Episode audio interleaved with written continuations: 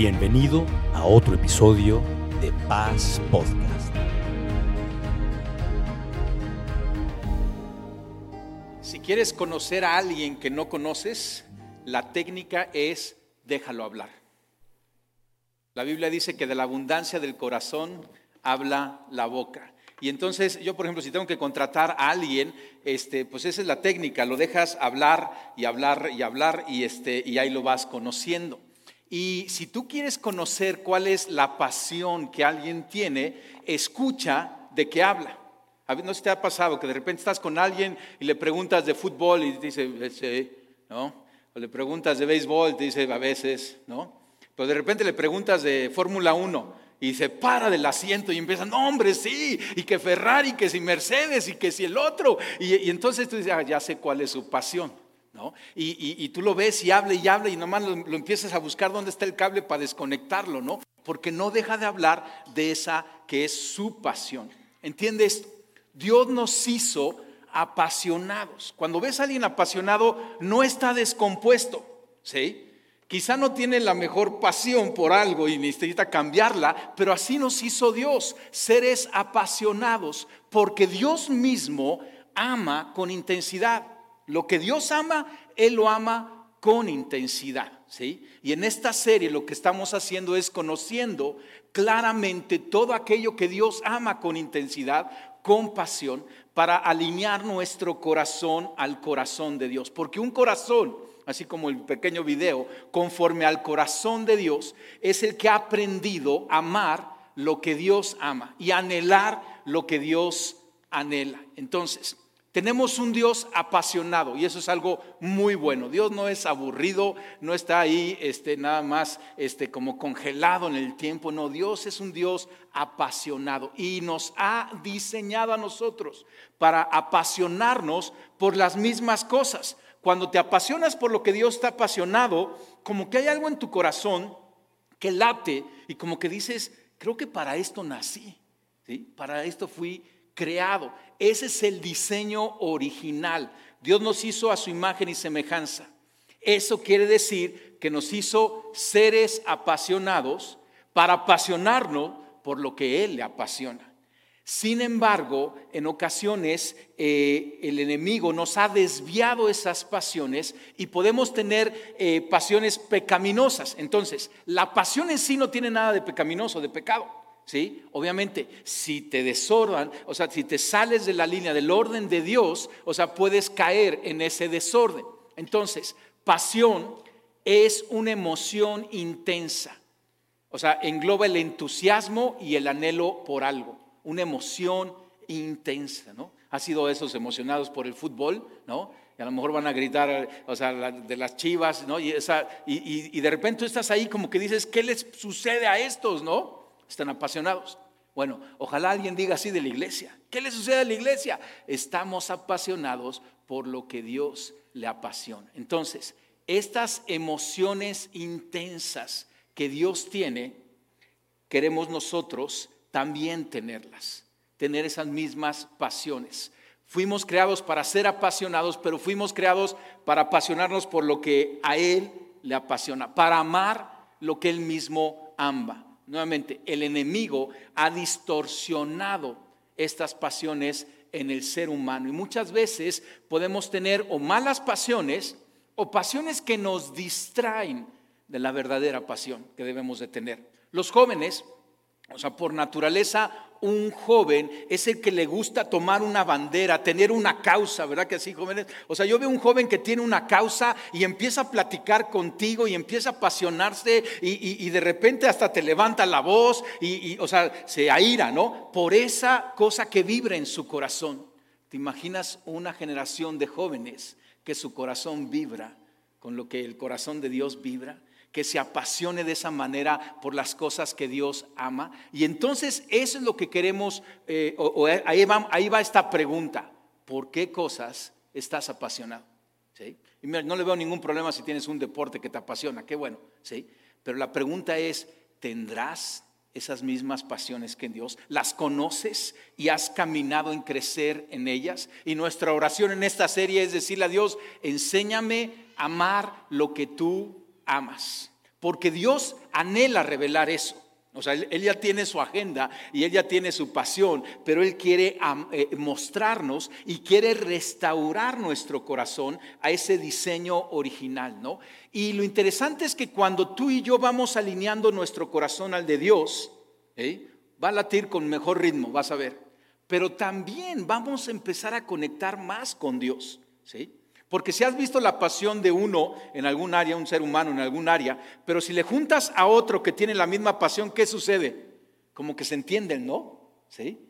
O sea, si a lo mejor has estado ahí en la porra, ¿no? De, uno de los equipos, y hoy no voy a mencionar ningún equipo, pero, este, aunque ya dije Chivas, ¿verdad? Pero bueno, este, o sea, cuando estás ahí en la porra, o sea, una porra uno solito como que no, pero pones a dos, pones a tres y como que aumenta, ¿no? Imagínate lo que va a suceder en tu relación con Dios, ¿sí? Cuando le estén echando porras al mismo equipo, tú y Dios, por poner un ejemplo. Segunda de Crónicas dice esto, 16.9, porque los ojos de Jehová contemplan toda la tierra para mostrar su poder, fíjate, a favor de los que tienen corazón perfecto para con Él. El corazón perfecto para con Él es el que está alineado. Un corazón con la forma del corazón de Dios es uno que ha aprendido a amar todo lo que Él ama. ¿sí? Y entonces cada domingo vamos a hablar de uno, hablamos de, Israel, su pueblo, el pueblo de Dios, en la semana, el domingo pasado, si no lo escuchaste, pues ahí está el podcast, el Paz Podcast para que lo escuches. Este, y hoy vamos a entrar a otro tema. Hoy vamos a hablar, este es el tema que vamos a hablar hoy. Dios ama la intimidad. ¿Sí? Y vamos a estudiarlo. Dios ama la intimidad. La intimidad me refiero a ese lugar secreto, a veces nos referimos a él, eh, ese devocional, esa relación privada de cada uno de nosotros con Dios. Hay una relación pública, comunitaria, pero hay una relación privada dentro del diseño de Dios para nosotros en donde podemos comunicarnos con el Padre a solas. Vamos a aprender del rey David. El rey David es alguien que Dios encontró conforme a su corazón. El libro de los Hechos dice esto, Hechos 13, 22 les levantó por rey a David, o sea, Dios le levantó a Israel por rey a David, de quien dio testimonio diciendo, he hallado a David, hijo de Isaí, varón conforme a mi corazón, quien hará todo lo que yo quiero.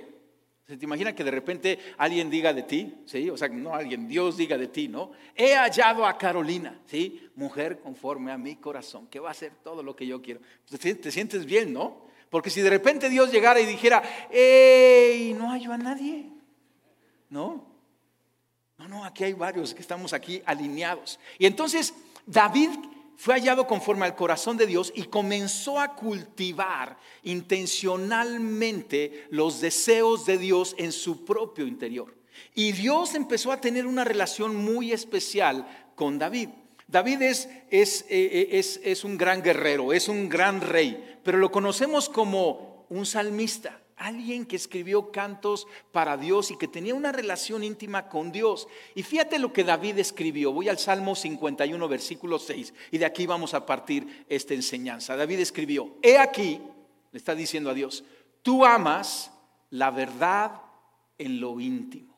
Repítelo conmigo, tú amas la verdad en lo íntimo. Si algo te llevas, llévate esta frase. Dios ama la verdad en lo íntimo. David lo descubrió y lo escribió. Y continúa, dice, y en, el, en lo secreto me has hecho comprender sabiduría. Qué hermoso, ¿verdad? Pasaje en este salmo. Los momentos preferidos de Dios son aquellos que pasa en privado con cada uno de nosotros. Tiempos personales, a solas, con cada uno de nosotros. Y a lo mejor eh, eh, algunos dicen, ¿y, cómo se hace eso? Bueno, aquí estamos en la iglesia. Entonces, hay dos momentos en que estamos con Dios. Uno es la adoración corporal, ¿sí? El domingo que nos reunimos aquí en esta adoración corporal es el diseño de Dios también.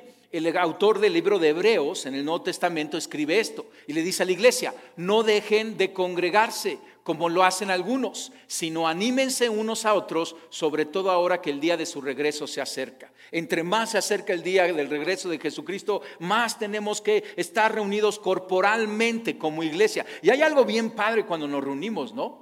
Hace dos domingos que estuvimos ahí en, el, en CCU y estábamos toda la iglesia. Hay algo bien especial. Nos animamos, nos edificamos, nos sonreímos, nos abrazamos, oramos unos por otros. Hay un lugar muy especial, insustituible de la adoración corporal y nadie debe de dejarlo. ¿sí?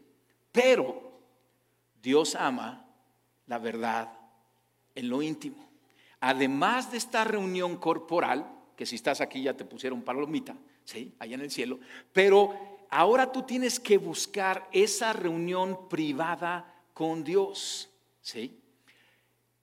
Es más fácil venir un domingo que tener un lugar secreto, constante y funcional e intencional. ¿Por qué es esto? Porque el enemigo de nuestra alma no le preocupa que tú tengas una vida pública exitosa. Si él logra estorbar tu vida íntima con Dios, Él sabe que tarde o temprano esa vida pública se va a derrumbar. Y entonces Él se dedica a estorbar, a distraer, a llenar nuestra agenda, a, hacernos pensar que no lo necesitamos y otras estrategias. Y, y ahí hay que pelear el lugar secreto, hay que pelear esa intimidad, ese tiempo privado con Dios es un momento a solas con Dios, en donde eh, yo lo que hago, me levanto más temprano ahí en mi casa y me voy al desayunador y abro mi Biblia y tengo eh, mi lectura bíblica y, leyendo la Biblia comienzo una conversación con Dios porque Él habla a través de su palabra, me revela, eh, tengo mis peticiones de oración, adoro a Dios, escucho la palabra de Dios y estoy yo solito ahí medio oscura nada más con una lucecita y mi cafecito y estoy solo con Dios. Ya conforme avanza el día, otros de la casa se empiezan a despertar, ¿sí? Y, ya mi lugar secreto pues ya se arruinó porque este, ya, ya, ya está todo el mundo ahí. Pero peleo estar, estar ahí a solas con Dios. Y es lo que también cada uno de nosotros, al amor dice así, pero tú eres pastor, ¿no? Tú, tú, lo tienes que, no, no, no, es que lo tenga que hacer, lo necesito hacer. Pero cada uno de nosotros tiene que conquistar la intimidad. ¿Entiende esto? En la intimidad hay un poder. En lo secreto, en lo privado, hay un poder en tu vida. Y puede ser un poder para bien o un poder para mal. Entiende esto, las mayores tragedias y los mayores éxitos en la vida de una persona se gestan en la intimidad. Es interesante esto, ¿verdad que sí? Déjame irme al lado malo, ¿sale? Los pecados que destruyen matrimonios, arruinan propósitos y acaban con los sueños se gestan en intimidad. Algunos ejemplos, la pornografía, la lujuria, la lascivia, la avaricia, los vicios, las envidias, placeres carnales. O sea, todos esos son síntomas de personas que están siendo gobernadas por las tinieblas en lo secreto. Está fuerte, ¿no? Sí, porque, o sea, ahí donde nadie ve, ahí en el momento donde nadie te está viendo, es ahí donde ya estás tomando decisiones que al rato se van a manifestar públicamente. Para bien o para mal, ya te di ejemplos del mal, pero ahora déjame darte un ejemplo de bien. Cuando tú estás en lo íntimo, a solas con Dios, y dejas que su palabra te llene, dejas que su consejo, eh, o sea, como rayos X, penetre a tu corazón, arregle tu carácter, ordene tus pensamientos, ponga en paz tu vida te lleva a confesar el mal que pueda haber en tu vida. Entonces, o sea, comienzas el día y es muy diferente. ¿sí? Caro y yo a veces nos hacemos la broma, ¿no? Que de repente estamos en el día y si andamos un poquito filosos, como que nos vemos el uno al otro y nos decimos, no hiciste tu lugar secreto, porque andamos filosos, ¿no? Pero cuando andamos más suavecitos y todo ese rollo, o sea, sabemos que hemos estado ahí, en lo secreto, ¿sí? Entonces, no dejes que lo secreto sea gobernado ni por tu carne ni por las tinieblas. Invita en lo secreto a Dios. Cada vez que estás ahí, porque cuando tú tienes conversaciones con Dios en lo secreto, te das cuenta, Él ya está ahí, Él ve todo, Él conoce todo. Es un engaño pensar que yo estoy ahí solito con mi teléfono y Dios no me está viendo, ¿no? Porque me encerré y tiene kriptonita tu cuarto, no sé qué piensas, ¿verdad? Pero Dios está viendo ahí. Y cuando tú te acostumbras a estar en lo secreto con Dios, empiezas a, a vivir una vida rendida a Él. Y además, Él ama la verdad en lo íntimo y da su sabiduría en lo secreto. ¿Sí? Necesitamos la sabiduría de parte de Dios. Lo que sucede en lo secreto, esta es la tesis de esta, de esta parte, lo que sucede en lo secreto es el timón de tu destino. Dios tiene que estar ahí, Dios tiene que reinar ahí. Si tú sacas a Dios de ahí, te vas a meter en grandes problemas. Incluye a Dios. Jesucristo nos enseñó esto, Mateo 6, 6. Y de ahí viene este término que usamos en lo secreto. Y a lo mejor a algunos de ustedes así como que, como que no les gusta mucho ese término, ¿no? Porque a lo mejor lo secreto como que suena malo, suena, o sea, pues a veces esa, es la parte corrompida. Pero, pero Jesucristo dijo, pero tú, cuando te pongas a orar en tu cuarto, cierra la puerta y ora a tu Padre, y dice, que está en lo secreto. Así tu Padre que ve lo, lo que se hace en secreto, te va a recompensar en público. ¿sí? Y de ahí tomamos este término, tu lugar secreto. Es un lugar a solas con Dios, privado con Dios, íntimo con Dios. Él está en lo secreto, dice Jesucristo. ¿Sí? Qué hermoso, ¿qué significa esto, verdad? Mira, el mundo está plagado de ruidos y distracciones. O sea, eh, y, más alguien acelerado como yo. O sea, yo cuando comienzo el día, o sea, empieza a acelerarse mi vida y mi mente y mis pensamientos y al rato ya ando como a mil por hora, ¿sí? Y yo a mil por hora es difícil que yo pueda escuchar a Dios. Hay muchas distracciones y pendientes, telefonazos, citas y demás cosas este, que un colérico como yo de repente se llena. Yo necesito ser muy intencional para bajar las revoluciones de mi vida en momentos adecuados y escuchar a Dios. Porque yo sé que en el afán del, día a día no lo voy a escuchar. Y entonces me necesito apartar a solas. No hay ninguna voz. o sea, a mí me pueden, o sea, me pones una pantalla, me pones sonido, lo que sea, me distrae muchísimo. Y entonces me voy a solas con Dios. Y algo que yo hago es que llevo una libreta. Y voy mi libreta y tengo mi pluma. Y yo he encontrado que cuando yo escribo mis conversaciones con Dios, me logro concentrar. En ocasiones estoy, puedo estar en un aeropuerto, en el aeropuerto de Nueva York, y hay bocinas, tráfico, ruido, gente y demás, y yo estoy ahí sentado en la sala de espera haciendo mi lugar secreto, escribiendo con Dios, bien concentrado. A mí me sirve eso. Encuentra de qué manera puedes quitar toda distracción y entonces Dios que ha decidido murmurar, hablar, hablar bajito, ese silbido apacible, lo vas a poder escuchar porque solo los que pelean la intimidad van a recibir esa relación con Dios. ¿sí? La relación, la comunión con Dios se desarrolla en intimidad. ¿sí?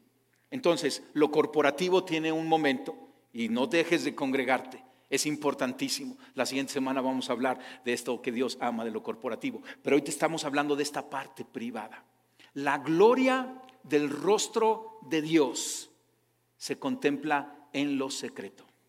Cuando tú quieres ver lo que Dios puede hacer, claramente lo puedes ver en público y hay testimonios, ¿no? Y de repente lo ves y dices, no, hombre, antes yo lo veía y venía, ¿has visto esos camiones descuadrados? ¿Sí? Yo de repente veo gente que, llega a la iglesia y viene como descuadrada, como que no, le, no la agarras así, como que, ¿no? Y viene con problemas y situaciones, pero empieza a venir, empieza a, a recibir de Dios y Dios como que lo va cuadrando, ordenando y de repente lo veo y digo, wow, ya, ya recibió alineación y balanceo, ¿no? No, dejes de venir libres este sábado. así vamos a ponerle mejor, Pepe, alineación y balanceo a este seminario de libres. Pero bueno, este, o sea, lo que recibimos de Dios de sus manos es increíble y es hermoso. Recibimos milagros, recibimos señales, su mensaje, su salvación, pero hay más de Dios además de lo que Él nos da con sus manos. Está su rostro y en su rostro podemos contemplar la belleza, el carácter, la personalidad y la gloria. Y puedes tener una vida cristiana durante décadas en donde nada más conoces las manos de Dios. No es malo conocer las manos de Dios, pero Él quiere más. Él ama la verdad en lo íntimo. Y Él quiere que tú y yo levantemos nuestra vista de solamente ver sus manos y conocer su rostro. Y eso sucede en lo íntimo. ¿Sí?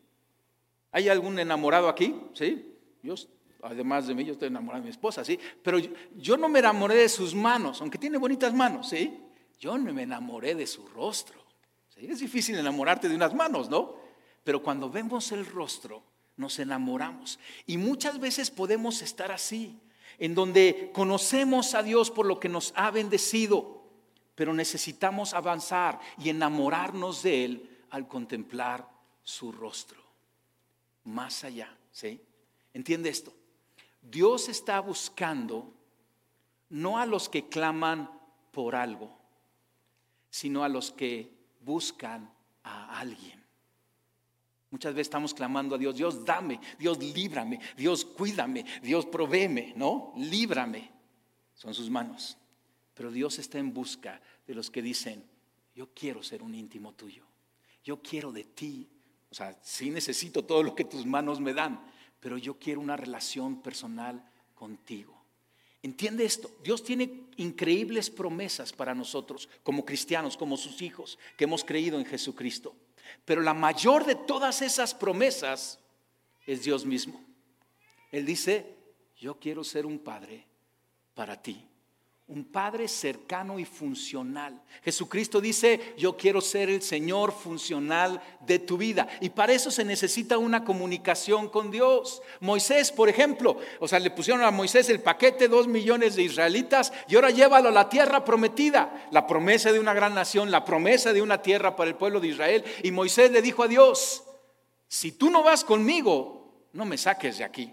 O sea, como que Moisés diciéndole, de nada me sirve la tierra prometida si tu gloria no está ahí. Y así tenemos que vivir nuestras vidas cristianas. Señor, gracias por todo lo que nos das y nos prometes y de todo lo que nos libras. Pero lo más importante es que tú estés en mi vida y yo en la tuya y estemos una relación. Muéstrame tu gracia. Es la oración que va a desatar el avivamiento de los últimos tiempos. Muéstrame tu rostro, muéstrame tu gracia. ¿Sí? Dios quiere darnos muchas cosas y se vale ser pedinche con Dios, ¿sí? El dame, líbrame, está, está bien eso, pero ahora avanza más allá. ¿Entiende? La iglesia está esperando no la venida de algo, la venida de alguien, de nuestro Señor Jesucristo. Cantamos y clamamos por, porque venga el amado de nosotros. Déjame regresar a David, el ejemplo de David, ¿sí? David, te decía, fue un guerrero, fue comandante del ejército, fue luego rey y fue un arquitecto y fue un estratega y todo lo que hizo el rey David, si tú le preguntabas, o sea, o sea, con esa agenda que tenía David, ¿cómo es que tenías tiempo? Porque nuevamente, Salmo 51, 6, he aquí, tú amas la verdad en lo íntimo y fíjate, dice, y en lo secreto me has hecho comprender sabiduría. Si tú le preguntaras a David, ¿Cuál es la clave? ¿Cuál es el secreto? David te diría, el secreto está en lo secreto. ¿Va de vuelta? Porque aquí está la clave. ¿sí? El secreto está en lo secreto. El secreto del rey David. El secreto de estos personajes bíblicos, vamos a entrar al ejemplo de nuestro Señor Jesucristo, está en esa relación íntima y personal. Amar la intimidad con Dios es amar lo que Dios ama.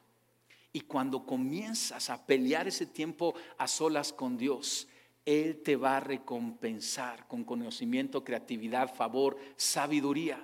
¿Sí? ¿Cómo enfrentamos nuestros retos? Cada uno de nosotros tiene reto. Yo soy pastor y tengo un reto. ¿Cómo lo enfrento? En lo secreto. Busco a Dios. Digo, Dios, ¿y cómo le hacemos con la iglesia? Porque es tu iglesia, no es mía. Le digo, ¿no? ¿Qué hay que hacer? ¿Cómo hay que guiarlos? ¿De qué hay que hablarles? En lo secreto. Así enfrenta de igual manera esos tiempos. Y no son tiempos complicados. A la Madre Teresa de Calcuta, que la veían orar cinco horas al día, alguien de repente le preguntó, y Madre, o sea, ¿qué, qué tanto usted dice en ese lugar secreto? Y la Madre Teresa dice, ¿palabras? ¿Decir algo yo? No, si nada más estoy ahí a solas con Él, contemplándolo y escuchándolo. Ella conocía el lugar secreto. No es tanto palabrerías o oraciones, es un lugar de intimidad. Estamos a solas con nuestro Dios, nuestro Creador, nuestro Salvador. El ejemplo de Jesucristo. Jesucristo tuvo una relación íntima con su Padre que, que nos da el modelo de lo que tú y yo debemos de caminar. Cuando Jesucristo comenzó su ministerio a los 30 años, o sea, Jesucristo 30 años tuvo una vida privada y no conocemos mucho de lo que sucedió, aunque tenemos grandes evidencias de lo que sucedía ahí. Y luego a los 30 años comenzó su vida pública y tres años después, a los 33, fue crucificado y al tercer día resucitó. ¿sí? Y después ascendió a la derecha del Padre en tres años logró ¿sí? lo que preparó en 30 años. Ahora, eh, a los 30 años comenzó su vida pública y narra cómo llegó ahí con Juan el Bautista para ser bautizado en obediencia. Y narra Mateo, perdón, Marcos capítulo 3, versículo 16, y mira lo que dice. Tan pronto como Jesús fue bautizado, entiende, todavía no hacía ni un milagro. Todavía no echaba ningún discurso. Y tan pronto como Jesús fue bautizado, subió del agua. En ese momento se abrió el cielo y él vio al Espíritu de Dios bajar como una paloma y posarse sobre él. Y una voz del cielo decía, este es mi Hijo amado, estoy muy complacido con él. Me encanta este pasaje porque vemos a la Trinidad ahí, el Padre, el Hijo y el Espíritu Santo el Espíritu Santo descendiendo, el Padre hablando y diciendo, este es mi Hijo amado, estoy muy complacido con él. Y pregunta, pero ¿cómo muy complacido? Si todavía no había hecho ningún milagro, todavía no se echaba el sermón del monte. ¿Por qué estaba complacido el Padre con el Hijo? Porque había pasado 30 años de su vida en una relación íntima. Jesús sabía que era hijo. El Padre se encontraba con Jesucristo en ese lugar íntimo. Todavía no hacía ningún milagro, ¿sí? pero ya había agradado a Dios. Jesús vivía en intimidad con el Padre, no por lo que necesitaba, sino por lo que amaba. Jesús amaba la intimidad con el Padre. Aún ya en su vida pública, Jesucristo se apartaba de las multitudes e iba a ese lugar desierto, a ese lugar secreto, como Él nos enseñó, a pasar tiempos con Dios. Era importantísimo que, estuviera ahí. Y entonces es interesante porque como Dios cuando dijo, o sea, como dice, o sea, verán a este hombre hacer milagros, decir cosas increíbles, dar discursos, este, caminar con autoridad, ¿sí? Pero yo ya estoy complacido con él antes de que todo eso suceda, porque tenemos una intimidad, una relación privada y personal, ¿sí? Entonces, si perdemos nuestra intimidad, se corrompe nuestra identidad. ¿Va de vuelta? Muchas veces nuestra identidad erróneamente viene de lo que hacemos. Si alguien te pregunta, ¿quién eres? Tú le dices, no, soy arquitecto, soy pastor, soy... No, no, eso es lo que haces. ¿Quién eres? Soy un hijo de Dios. Y cuando vas al lugar secreto, lo más hermoso es cuando tú escuchas, Hijo amado, en ti tengo complacencia. Y tú dices, Dios, pero si traigo un desastre en mi vida, si todavía no ordeno las cosas, si me dijiste que pidiera perdón y todavía no lo pido, y dice, tengo complacencia porque aquí estás conmigo, porque amas la verdad en lo íntimo como yo. Y ahí comienzan a suceder cosas. Empiezan, empezamos a afirmar nuestra identidad. El mundo lo que tiene es un problema de identidad. Ese es, el problema del mundo. ¿sí? Pero la iglesia no puede tener un problema de identidad, pero es en el lugar secreto, en donde escuchamos la voz del Padre. ¿Te imaginas a Jesucristo en ese momento, no? La palomita acá, sale la voz en el cielo. ¿Cómo se sentía Jesús? ¿sí? Pues padrísimo, ¿no? Así tú y yo tenemos que salir del lugar secreto, llenos del Espíritu Santo y afirmados por el Padre ¿Qué problema puede haber en nuestra vida? Mayor intimidad va a significar mayor gracia en nuestra vida. Tú y yo necesitamos la gracia de Dios para vivir y para conquistar y para caminar. ¿Has escuchado eh, dos personas entonar el mismo canto? Sí, es el mismo canto. Y de repente una la canta y tú como que dices, ah, estuvo padre, ¿no? Pero de repente la otra persona la canta y las lágrimas empiezan en tu vida, ¿no? Y como que te empiezas a desbaratar y dices, ¿qué sucedió? la gracia sobre la vida de esta persona es impartida, es, es, es, contagiada a otros. ¿Y cuál es lo que está sucediendo aquí? El apóstol Santiago le explicó, Dios se opone a los orgullosos, pero da gracia a los humildes. Entonces fíjate qué interesante. Tú y yo no queremos que Dios nos oponga. Se ponga, o sea, muchas veces decimos, ay, es el enemigo. y, y lo que pasa es que somos unos orgullosos y es el mismo Dios que nos está resistiendo. Pero dice, da gracia a los humildes. ¿Quién busca a Dios en lo íntimo? El humilde. Porque el orgulloso dice, no tengo tiempo, estoy muy, estoy muy ocupado y además no lo necesito.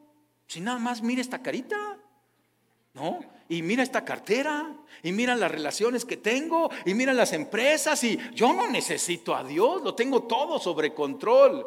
Acuérdate de Santiago 4:6. Dios se opone a los orgullosos.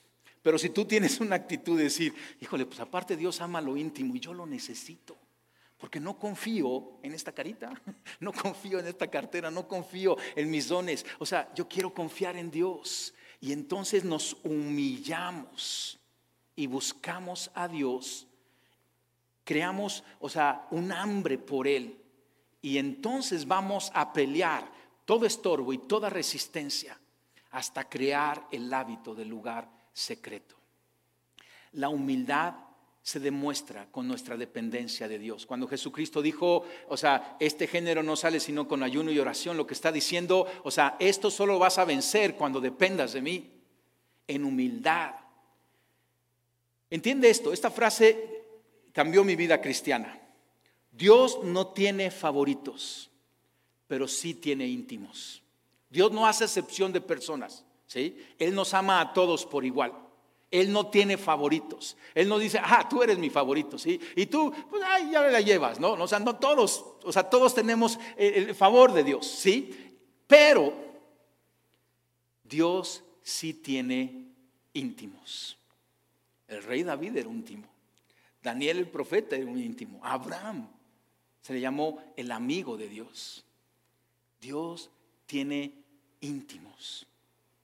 ¿Y cuáles son esos íntimos que va Dios diciendo, ah, tú vas a ser íntimo? ¿Sí? Ah, ah, no, no. ¿Cuáles son esos íntimos? Los que están en intimidad con Dios, en el lugar secreto. Ejemplo, seguramente tú tienes muchos amigos, yo también tengo muchos amigos, ¿sí? Soy amiguero y me gusta tener amigos. Y a muchos les digo amigos, ¿sí? Eh, aunque no son, no, sí, sí son, pero les digo amigos. Pero, o sea, tengo muchos amigos pero tengo unos cuantos íntimos. Esos amigos que son del alma, esos que conocen lo profundo de mi corazón, esos que lloramos juntos y reímos, o sea, íntimos, ¿verdad que sí? Así Dios. Dios tiene muchos hijos, pero Él está en busca de sus íntimos. Y lo bonito de esto es que no hay un límite, no es que Dios diga, no, yo no puedo tener más de cinco íntimos, y ya tengo a David, ya tengo a Daniel, nada más queda uno. No, no, o sea, hay espacio para todos nosotros sé un íntimo de Dios. ¿sí? Y los íntimos son humildes porque reconocen que no pueden vivir sin estar a solas con el Padre. ¿sí? Y entonces es tiempo de iniciar o de restaurar. Yo no sé cuál sea el caso en tu vida. ¿Será que ese es el problema en tu vida? ¿Será en tu vida cristiana? ¿Eso es lo que está sucediendo? ¿Te has mantenido nada más en una relación con sus manos? ¿Sí? En la relación corporal, que nuevamente es muy buena, pero hay un nuevo nivel, un mayor nivel, ser un íntimo. Dios ama la verdad en lo íntimo. Quizá nunca lo has hecho y tienes que iniciarlo. Quizá lo has hecho, pero has sido distraído. Tienes que restaurar tu relación personal y privada con Dios. Cada mañana o cada tarde, porque yo conozco gente que hace su lugar secreto a veces en el metro, yendo a la universidad. Y, en ocasiones eh, otros en el auto y otros, este, eh, eh, no sé, llegan una hora antes al trabajo, en la casa. o sea, cada quien puede elegir el momento en que va a tener su lugar, su lugar secreto. Pero cuando tú decides este, tener tu lugar secreto, o sea, como que inmediatamente Dios lo agenda y Él se presenta al lugar secreto. Yo me pregunto, y esta es pregunta para mí, ¿Cuántas veces he dejado plantado a Dios en el lugar secreto? Me da tristeza. Porque aunque en ocasiones lo he dejado plantado, al siguiente día llego y lo encuentro de buen humor. No me regaña, no me agarra. ¿Y dónde andas tú, este distraído? Y no que éramos íntimos y que ya no te voy a hacer la ley del lleno. Está ahí donde lo dejé y está dispuesto a hablar las profundidades de su corazón a mi corazón. No dejes plantado a Dios. Búscalo y lo vas a encontrar. Búscalo y Él te va a dar su vida. Cierra tus ojos un momento. Y deja que esta frase sumerge en tu corazón. Dios ama la verdad en lo íntimo. Él tiene un lugar para ti en su agenda. Él te conoce por nombre, pero tú tienes que tomar una decisión. Nadie lo puede hacer por ti. Tú tienes que tomar una decisión. Y hazlo ahorita delante de Dios. Y dile, Padre, lo entiendo lo quiero y lo pelearé.